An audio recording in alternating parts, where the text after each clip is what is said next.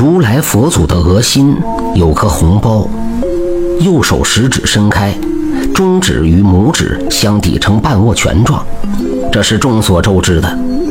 但是如来佛祖的那颗红包是怎么来的呢？右手又为何成半握拳状呢？这还要从很久很久以前说起。相传孔圣人带领弟子周游列国时，这天来到了西方极乐世界。孔子被这里的景致所吸引，被这里浓郁的佛法所感染，不由得感慨万分，竟脱口念出了“南无阿弥陀佛”六个佛语。这时，如来佛祖正在雷音殿内与众菩萨罗汉说法讲经，忽然听到了这句佛语，微微有些嗔怪：“这是谁在外面念白字呢？”于是便差人到外面查看，不多时，那人回来禀报复说，是东方的孔圣人与众弟子在殿外游览。如来佛祖一听，心想：这圣人也能念白字，可见人是不能不学习的。如来佛祖率众佛弟子来到殿外，一是出于礼数，二是要纠正一下孔圣人的读音。礼过三巡。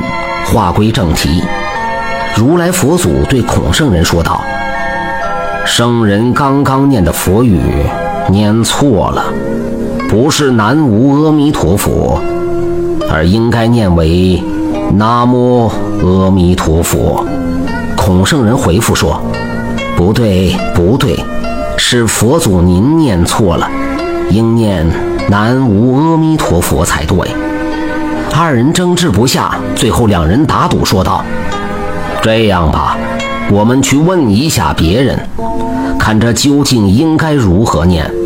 输了的要让赢了的人打上一下。”协议达成，佛祖就说：“圣人远道而来，就由圣人先问吧。”于是便问向身边的弟子：“这个应该怎么个念法？”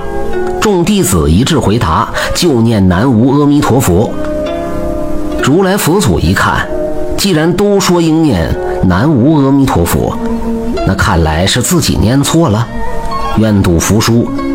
如来只好对孔圣人说：“好，我认输，你打吧。”然后就闭上了双眼。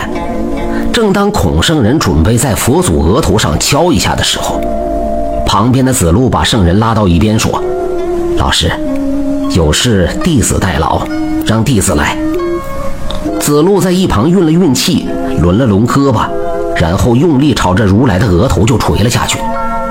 于是很见效的，佛祖的额头上立刻就肿起了一个红包。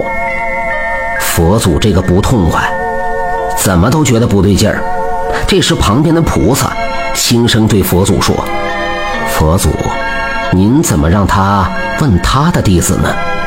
他的弟子都是由他教出来的，当然跟他的念法一样。您也问我们一遍。对呀，如来佛祖恍然大悟。圣人，现在应该轮到我来问了。说罢，佛祖便向身后众人问道：“这句佛语应该如何念法？”可想而知，众人自然说是念“南无阿弥陀佛”。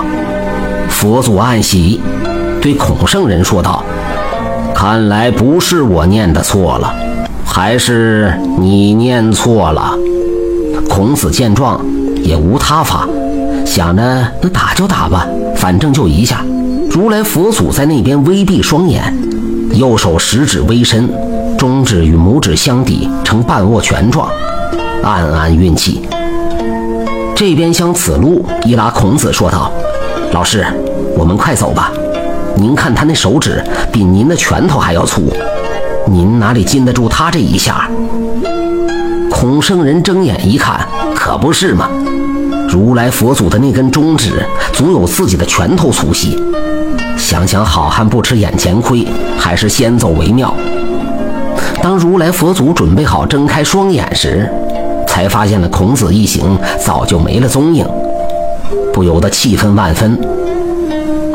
哈哈哈，好，好，好，我就等你再来的时候，再报这一拳之仇。这就是孔子和如来的故事。感谢收听名城故事会，喜欢听故事的朋友，那就点个关注吧。